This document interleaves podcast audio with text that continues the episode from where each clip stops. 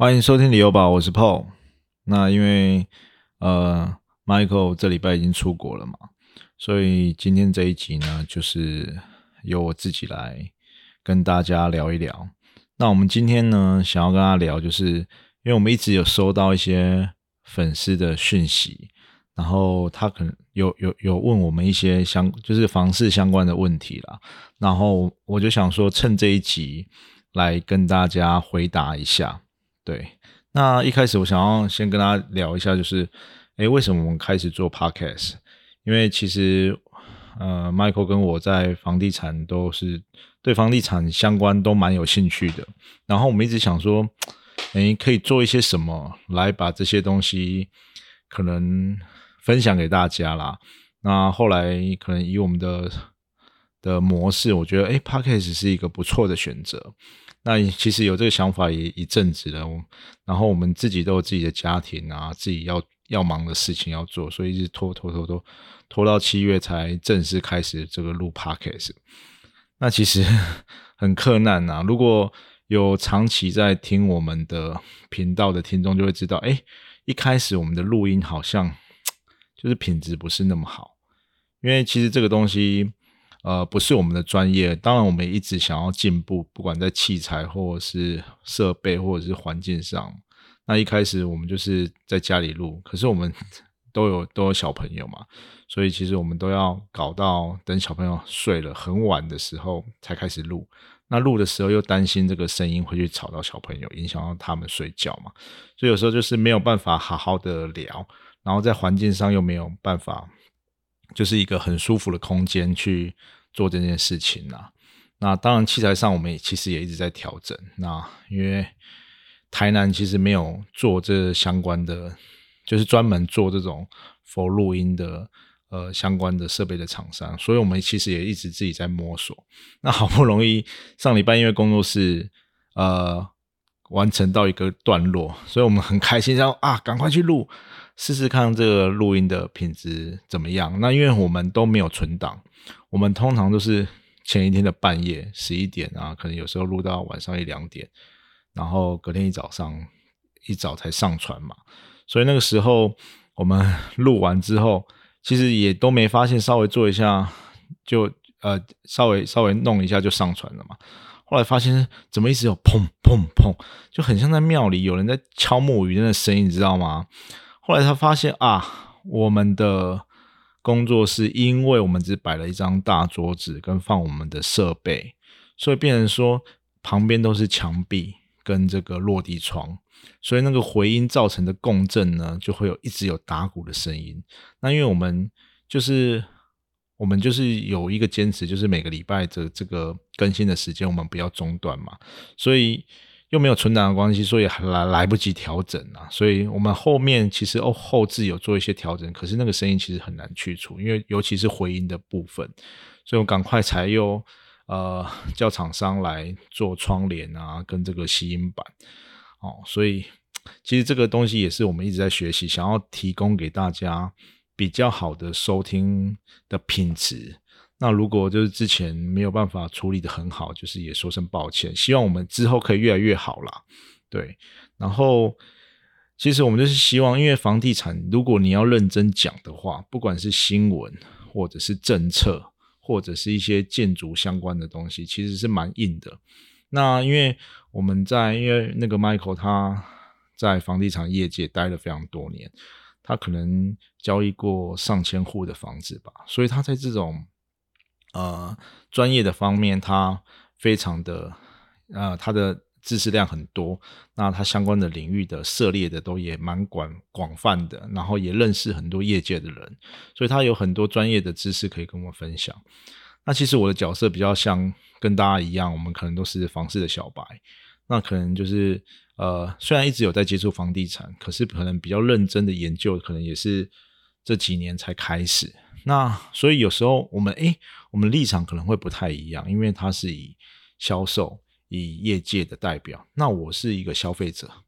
好，然后我们就希望诶，像这样子的碰撞，可以带给一些大家，可能说你是真的想要买房的，或者是甚至你是业界的人士，有一些不一样的观点。那其实因为我们自己在买卖房子上，其实也有蛮多实物的经验呐。从以前早期，我们刚开始第一集在聊我们第一间房子啊，当初其实资讯没有像现在这么透明，甚至也没有私家登录，好，甚至呃没有多这么多的社群，或者是这种 social media 这些那么多资讯可以找。那我们当时其实也没有问的可以没有可以问的人，哦，就是只能听中介讲。哦，甚至只能听代销讲，所以我们是希望说，我们作为一个算是呃买房子的消费者，哦，也是一个卖房子的人，然后因为我们都有相关的实务经验嘛，我们希望可以，如果大家有问题的话，可以透过这种这些角度给大家一些建议。那其实因为哦，我们有有在一些群组里面，因为我们群组里面有一些大神，好，就是我们的前辈。啊，其实我我也从他们身上学到很多。那他们其实真的都是在房地产啊呃这个领域呢深耕很久，而且其实有很多呃独到的见解。其实，所以我也从他们身上学习很多。那他们也都很乐于分享，所以我们也想说啊，透过这样子的方式啊，可以把我们知道的一些内容哦、消息或者是知识，可以分享给大家。当然，我们也很欢迎哦，大家可以私讯。给我们，或者是留言留评价，然后在在我们的 IG 哦粉丝专业或 Apple Podcast 这些，因为我们都会去回答每一个人的问题啦。那像现今天我们要要回答的这些私讯的问题，其实我们都已经回答过了。那我也问他们说，我们可不可以把这些问题啊，我们就挑了几个问题嘛，因为这些问题其实就是很实际的，大家在生活中会遇到的问题。或者是你在想要买房子，甚至你已经买完房子之后，哦，有时候你可能会有一些不安定的感觉。你可能因为不是很了解这个市场，所以你买完房子之后，哦，可能会有一些害怕或担心，或者是你不知道后续你要怎么处理，不管是你要自住或出租等等的。哦，其实因为我们有一些相关的经验，那如果你问倒我们了也没有关系，我们也是会去可能咨询一些更专业的人或者相关的呃领域的专业人士，那我们会再给你回复这样子，所以就是也是很欢迎大家来提问我们问题，我们希望之后每一段时间可以做一集像这样子的内容，就是把大家的问题啊回复给大家，然后如果你是有相关哦。就是类似问题的人，你也可能可以从中得到一些哎，你的想法，或者甚至你有一些怎么去解决你问题的办法，这样子。那其实因为我我自己呃在买房地产的时候，其实我觉得大家就是想要拥有一个家的感觉啦。我自己印象中很深刻，我不是有讲过我第一间是老公寓嘛？然后那时候我们去台中一个很有名的。手工沙发，我们挑了一座，当时哦，因为当时没什么钱，你还算年轻嘛，然后挑了一间就是算是特价的沙发，啊，到现在其实我们都还在使用。那为什么我印象很深刻？因为我们是老公寓，没有电梯，然后当天呢运送的货物，呃货车司机是一个爸爸，他带着一个小孩，小孩好像二年级还三年级吧，然后他们两个人就这样子把我们这个。呃，很大一座的沙发，好，然后搬到我们家定位来，定位起来，然后那个沙发的封套还封着，然后那个爸爸满身汗啊，小弟小弟弟也很累，然后可是他也没有没有抱怨什么，然后我们就请他喝一杯饮料这样子，然后后来我们就是把那个沙发的封套打开，然后因为是新沙发很蓬松嘛，我就我跟着我太太就坐在沙发上面，然后看着我们。未来的家，那其实因为它就是一间老公寓，当时候可能二十几年吧，那也没有过度的装修，一些老的一些装潢都还留着。但是我们就觉得说，哇，我印象很深刻，就是我都永远都记得，我们把沙发封套打开来，然后我跟我太太两个人坐在那个沙发上，那个时候的感受，就觉得哇，我们拥有了一个自己的家。那其实。有时候买房子就是这样子，它是一个房子，好，它也是一个空间。那它其实也是一个你自己哦，或者是你跟家人在生活的地方。然后我们都会对它拥有一些期待，有一些梦想。所以呢，有时候房子不单单只是呃可能投资的商品啊，或者是它就是一个硬体的物件而已，它其实就是呃也是一个可以算是背负大家梦想的一个地方啦。那就是让大家更有动力可以去工作啊，或者是你更有动力可以去期待你未来拥有一个属于自己的空间。好，所以呢，我们就希望。啊，我们可以用这样子的方式，那跟大家一起努力哦，可能未来都可以。不管你已经买了，或者是还没买，你未来你可能想要换到更大的房子、更好的区域，或者是你现在还在努力，你想要拥有自己第一个家。其实我们都可以，希望可以用这种方式分享给大家看啊啊！大家有什么想法，也可以提出来跟我们一起讨论这样子。那啊。一开始我们就其实哎，我们的那个 Apple Car Podcast 也也有一些留言啊，因为那我们今天就不不念这，因为留言没几个。希望大家如果觉得我们的频道不错的话，可以多多在这个 Apple Podcast 留言给我们。好，那我们今天呢，就是在回答第一个问题。那这个问题呢，啊，相关的内容我会再放在我们的 IG 的粉丝专业上面。那如果你真的呃。有其他的问题想要询问哦，也欢迎就是你私讯我们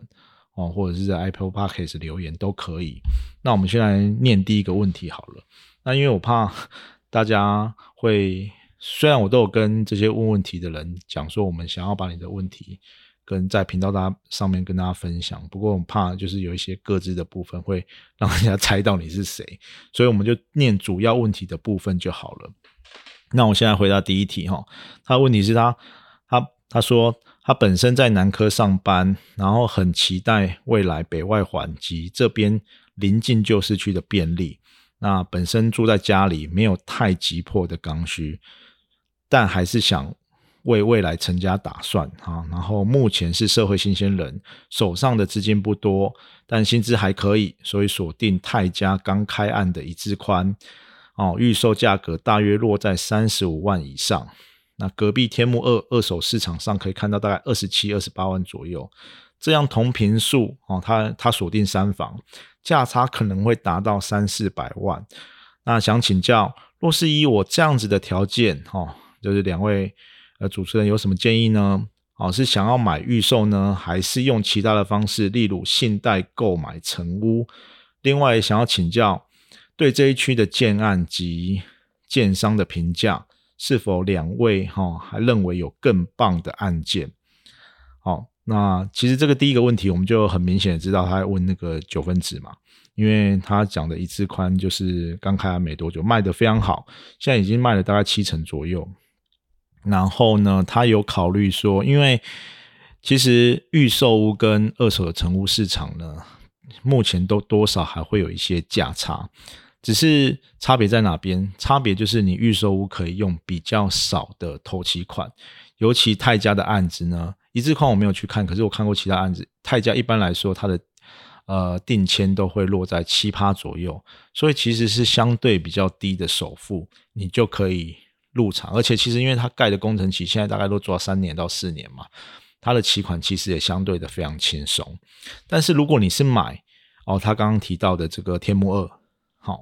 虽然它的价格可能二十七、二十八，现在其实到三十上下都还都都已经到三十上下左右了啦。那它的差别在什么？因为天幕二大概成屋半年左右，交屋半年左右而已，所以它的银行建价不知道跟不跟得上。那因为入手大概都是八十九万左右嘛，所以呢，你可能就必须要有比较，因为如果银行的建价还没跟上你的成交价的话，你可能在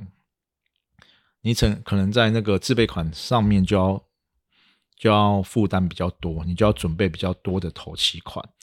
然后呢，呃，他还有问到说，诶，如果是这样子的话，他是不是用这种信贷的方式来购买成屋？哈，然后还有什么其他的案子等等？那我现在讲说，啊，一般来说啦，我们如果你的自备款款够的话，那你去接一些转单，因为有一些转单，他他会想要让利，因为他可能是投资客，他其实不只是因为天幕二是是已经是成屋了嘛，其实在那个水绿川或者是水晴川，哦，也是泰家的产品，它其实市面上都还是有一些转单，甚至呃和木啦、普日，可是有的转单，它像和木跟普日，它比较后期的案子，它其实它的购入的价格已经。呃，跟你现在买新的案子价差不大，所以你接那个转单，其实就是如果你是以头期，你是想要比较低总价的来说，这意义就不大。但是水晴川啊、水绿川啊，它比较早期的案子，它投资客还没转掉，它其实有蛮大的价差存在的。所以如果你可以谈到一个不错的价格，然后你的自备款又够的话，我会觉得说这是一个不错的选择。那刚刚他图提到用信贷来买房，那用信贷来买房的话，如果你购买成屋，你同时会面临到你有两笔贷款要缴哦。那尤其是信贷的部分，它是最高就是七年期嘛，所以变成说你的月负担会比较比较大，然后加上你又那个贷款的部分，那我觉得这样子的话，呃，你的负担可能要算一下，而且这样子你的信用可能会。过度的扩张，因为变成说你去借了信贷，然后你马上又要房屋贷款，哦，所以我觉得这个部分可以考虑看看。但是如果你去信贷要接转单，诶，这个或许可以考虑看看哦，因为像呃，但是水利川快成屋，水晶川可能还有一年多左右。那如果你在一年多，你这个薪资还有成长的空间，或者你计算这个。呃，你的负担是算得过去的。那如果你接这一些中期才会成屋的，我觉得相对的是比较 OK 的。那因为他其实有强有说嘛，他是那个南科的社会新鲜人，他薪资还可以，所以我们猜想他可能是台积或者是相关的工程师，他的年薪可能不错。那这个部分的话，就可以考虑看看。那其实私讯我跟他讲过了，因为房地产是一种累积的东西哦，包括我自己，就是什么意思呢？就是你的爸爸妈妈可能会有一些房地产，因为他刚刚有说他住在家里嘛。那或许你用家里的这些资产去做一些呃。增贷啊，或者是其他哦，就是房贷周转金的部分。但是因为现在银行的信用管制比较严格，你不可以把直接这些增贷的钱拿去购买房屋哦，你可能要透过一些赠与啊，或者是呃股市的操作哦，然后你再去用这种方式，你可能再去转换到房地产上面。不过这个都还是有一些些风险，所以我们也不会很建议说你这样子做。那购买预售屋的好处就是，你可以用时间跟他跟他拼啊，就是因为他预售的时间比较长，就等于你你现在就可以用比较低的负担，然后去购买呃这个未来成屋的这个市场的价值，所以它的预售屋的的金额当然会比较，它的单价当然会比较高，所以这个就可以去考虑。然后最后他有提到说，哎。这一区的建案跟建商的评价是否还两位还有认为更棒的建案？其实我觉得在九分子很多的建商其实都还不错。那像其实现在还有在卖的就是爱美馆嘛，然后那个永隆、罗马，还有上药的胡印白。那因为其实最近大家销售其实也都有一点停滞的状况。那这个我觉得你都可以，你不不一定只可以看新案，你这开案一段时间，你都可以去一家看看，说不定还有一些空间。那我有跟他讲说，这个上药的胡英白，因为呢，他最近有活动，他可能有一些低首付的状况。那因为它又是三三十五层的高楼，所以它的工期也会比较长。那如果你没有自住的打算啊，然后你可以透过这些。呃，可能比较便宜，因为它有一些低楼层的单价其实相对是比较便宜的，而且感觉在实价登录上看起来，它有一些让利的空间哦，所以你可以用这个这个金额去锁，它可能还要在三年甚至四年后它的成屋的价格，你没有急用的话，我觉得也是一个不错的考量。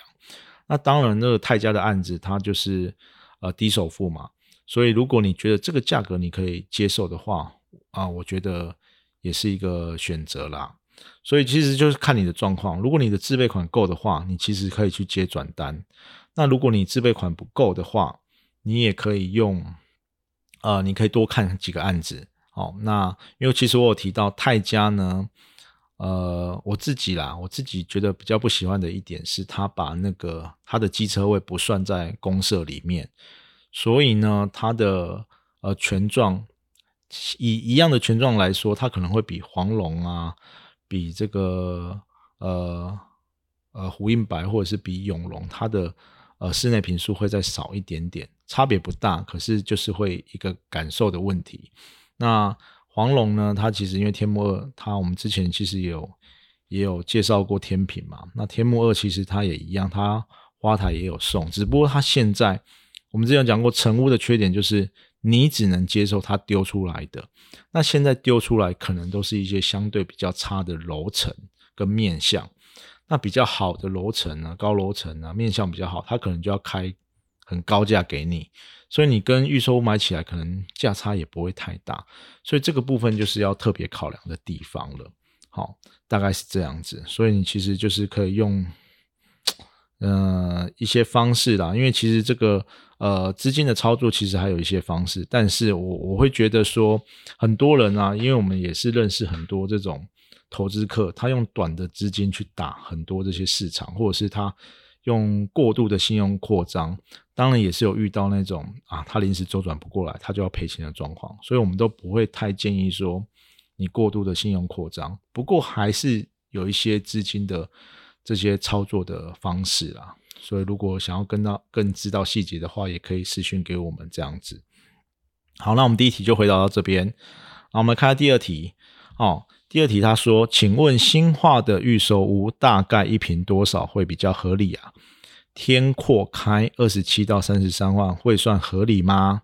好，然后呢，我再问问，如果假设一房有车位，后续会想要卖，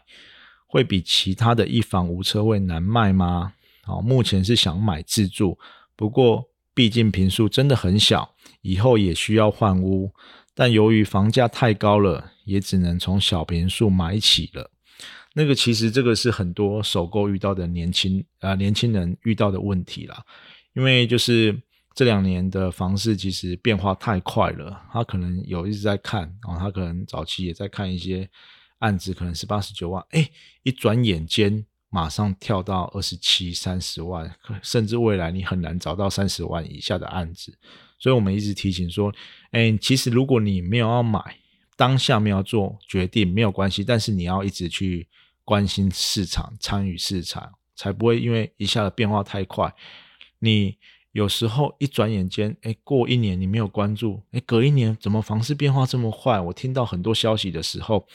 其实都已经涨上去了。这个时候相对的剥夺感会比较重。所以如果你啊，一直有在持续了解房市，就算涨上去，你也大概知道原因。那你也可以去评估说哪一个区域未来比较有发展性。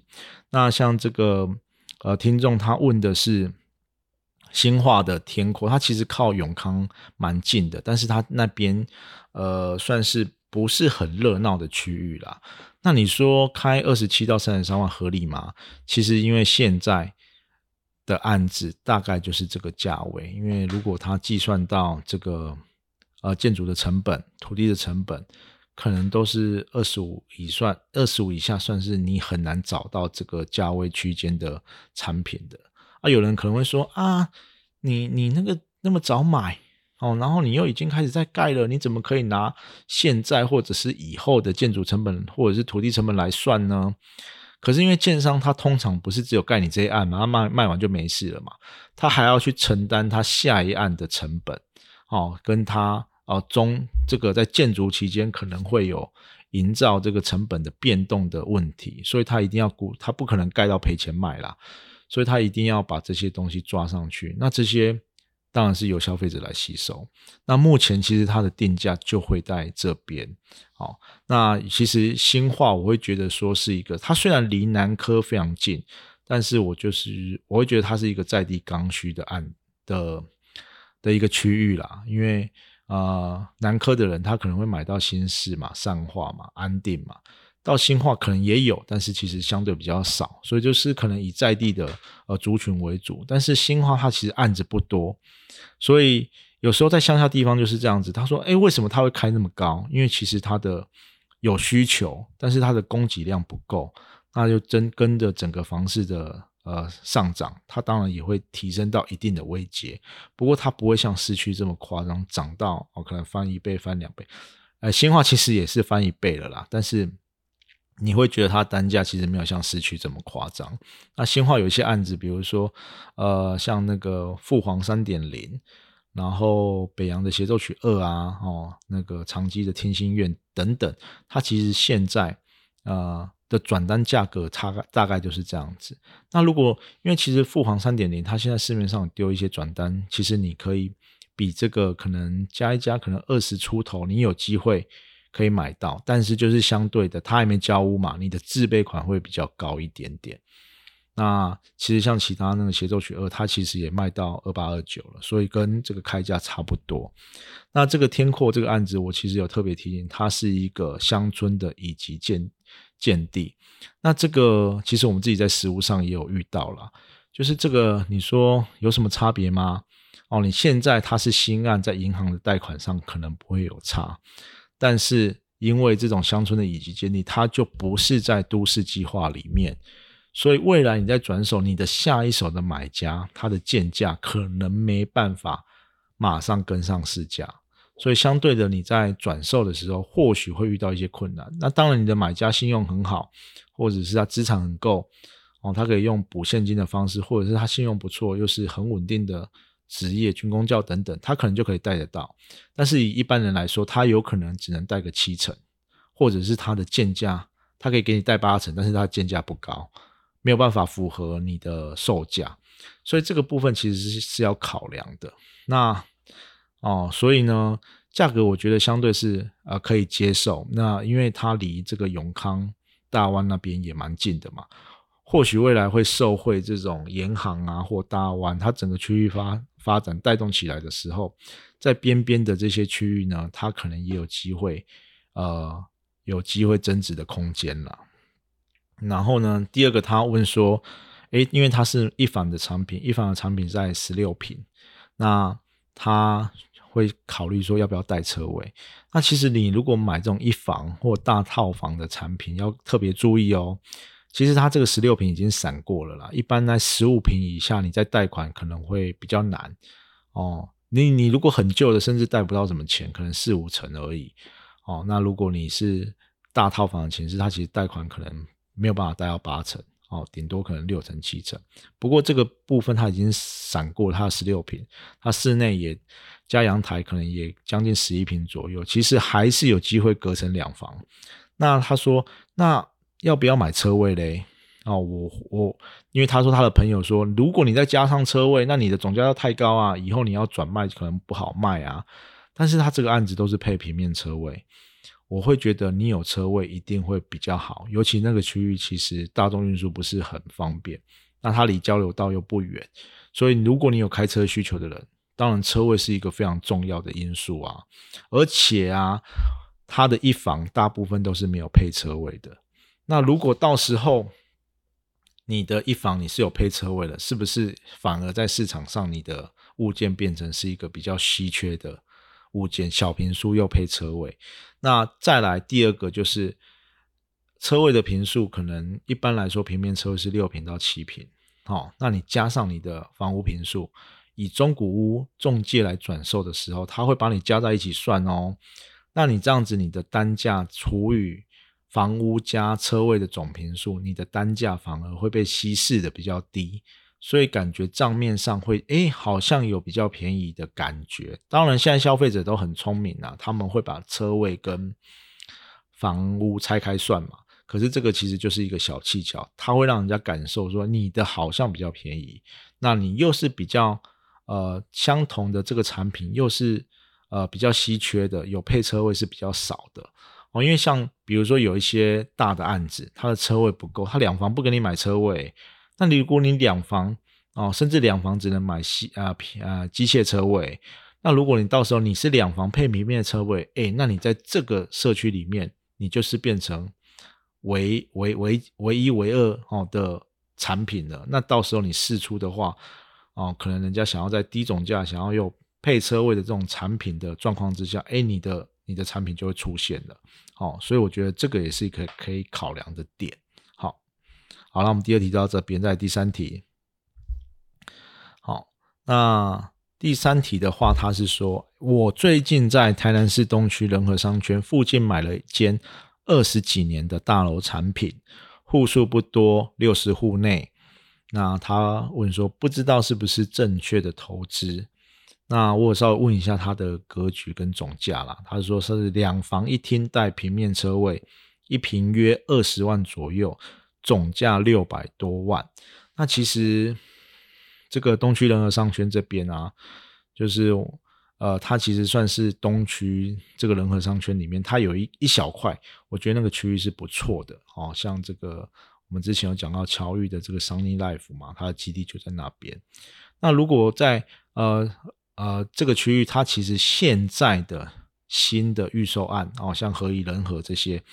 它已经占上四十几万了。所以你有发现，就是现在的中古屋的价格跟新城屋的价格已经有一些乖离的现象了。那其实我们知道，中古屋呢，哦，会慢慢。的趋近新城屋，然后新城屋在涨哦，中古屋在追上去嘛，所以他说两房一厅带，而且是平面车位哦，那总价六百多万，算是一个低总价的产品。如果你单纯是做出租哦，这种产品在那个区域，如果你稍微整理一下，租个两万块差不多，那其实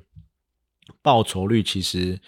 呃也还可以接受哦。比如说我们一个月两万块好了。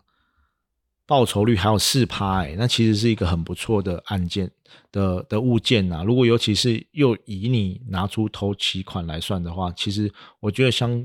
呃后续你不管是出租或者是在转售，都有一些空间。那尤其它是一个有管理的，然后是大楼有电梯的，哦，又有带平面车位，其实是不错的产品呐。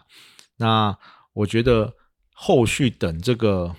啊这个。商业耐福啊，或何以人和这些已经交屋之后，或者是他交屋之后再卖，那个实价登录再上去，乖离的更大，那其实感受会更深。你可能买一个一般呃何以人和可能三房的产品，加一个车位，你可能要一千六、一千七了，然后两房可能要一千二了，诶，跟你差了两倍，那你加一点点，可能七八百，你再转售，其实都还是有获利的空间呐。但是前提就是中古屋很看个案的表现，它会因为管理呀，或者是你的屋况、屋况，所以呢也会有一些呃价格上的波动。那我觉得你可能透过一些装修软装的方式哈，不管对出租或者是你后续再转转售，可能都会还是会有获利的空间呐。所以我觉得这个案子不错哦。虽然我没有详细问他社区啦，我是单纯以他这个总价，还有他的规划格局嘛，哦，还有他的户数来做评估。我觉得这个是一个不错的投资哦，哦，可以再参考看看。那尤其其实现在像一些旧市区的精华地段，比如说东区啊、中西区啊，就连老公寓整理完的老公寓，其实它的售价都已经破二十了，很多破二十，真的是到二三、二四。其实蛮多的，所以这个呃，你是中古屋的大楼，有电梯、有平面车位的哦。其实我觉得相较之下，算是一个不错的物件啦。啊，这个给给你参考这样子。再来呢，哦，我们就来回答最后一题。哦，来第四题，他说想问问对家展大方的看法，地理位置就是属于东北边的安平，哈，或者是其他的。有没有什么见解呢？好，主要是保家这次的建商不知道好不好，会不会瑕疵很多？想问专业的意见再来考虑。那以这个听众的问法，感觉他是想要购入这个呃家长大方的二手屋，好，因为它其实成屋一段时间的嘛，目前市面上也有一些转售，大概三十出头，三一三二左右。那它的位置好不好？很好哦，它在那个探探佐马里附近嘛，算是一个安平临呃连接中西区的位置，所以它其实算是一个算是一个传统市区的位置啦。那个位置是相当的不错。那保家呢，它在啊选地选址的部分都非常的好，他买的地呢很多都是位置非常的好，所以呢，呃，他。啊，其实，在销售的状况也都还不错，这样子。那它有没有瑕疵？其实老实说，有一点点瑕疵啦。因为保家其实它就是盖的速度很快嘛，它可能会有一些啊，包括这个我们之前看到在九份者家长大井，它也因为这个好像是地下室漏水还是哪边有上过新闻嘛，所以你在买这种物件的时候，其实就是要看一看它。的瑕疵跟它的价格，你是不是可以接受？还有，因为它保家的外观相对就是比较朴素哦，常常大家说哦，这个就是保家，保家就是这样子哈，它外观可能就是这样子。所以呢，呃啊，特别注意要要注意说它一些可能呃一些小地方有时候可能不够好，但是它可以透过装装修去调整嘛，因为有些一些漆面啊那些我。我觉得那些都是小瑕疵，但是你要看它的格局规划哦，会不会有那种门打开没有办法完全打开？因为我们就有朋友问到遇到这个问题嘛。然后呢，啊，地下室的那个管线啊，是不是很脏乱？公社点胶是不是有问题？那后续的物业管理是不是呃没有呃执行的很好？哦，然后管委会呢会不会有一些纠纷？这个都可以特别去询问看看。那保家的格局一向都是非常的不错，哦，传统的三房两房的格局，所以它格局上没有问题。那你就是要看看它的用料或建筑物品质，相对应它的价格，你有没有办法接受？那其实保家呃旗下有很多啦。啊，因为人家会说，因为它的量非常大嘛，它是全台推推案量第一名啊，所以相对的瑕疵的物件会比较多。这可是感觉上那个比例可能会比较高一点点哦。像最近这个安平的另外一个保家旗下的新会新都新哦，其实很多住户都出来反映啊，它的二丁挂贴的很丑啊，或者是有一些有一些什么状况啊，然后公社点胶有问题啊，然后。反正就是有蛮多的状况，可以上网查询一下。那你可能就可以考虑说，这样的品质，它开这样的价格，你有没有办法接受？如果它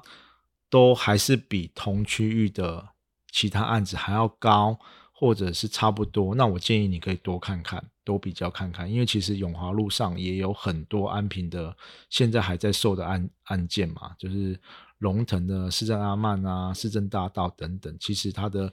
售价差不多，但是有一些大户多户数的案子，它可能格局相对的就没有保家这么好，那可能又是配平面车位，所以在差不多的案件下，你就可以去取舍，说这样子的品质你有没有办法接受？那好处是它成屋你都可以看得到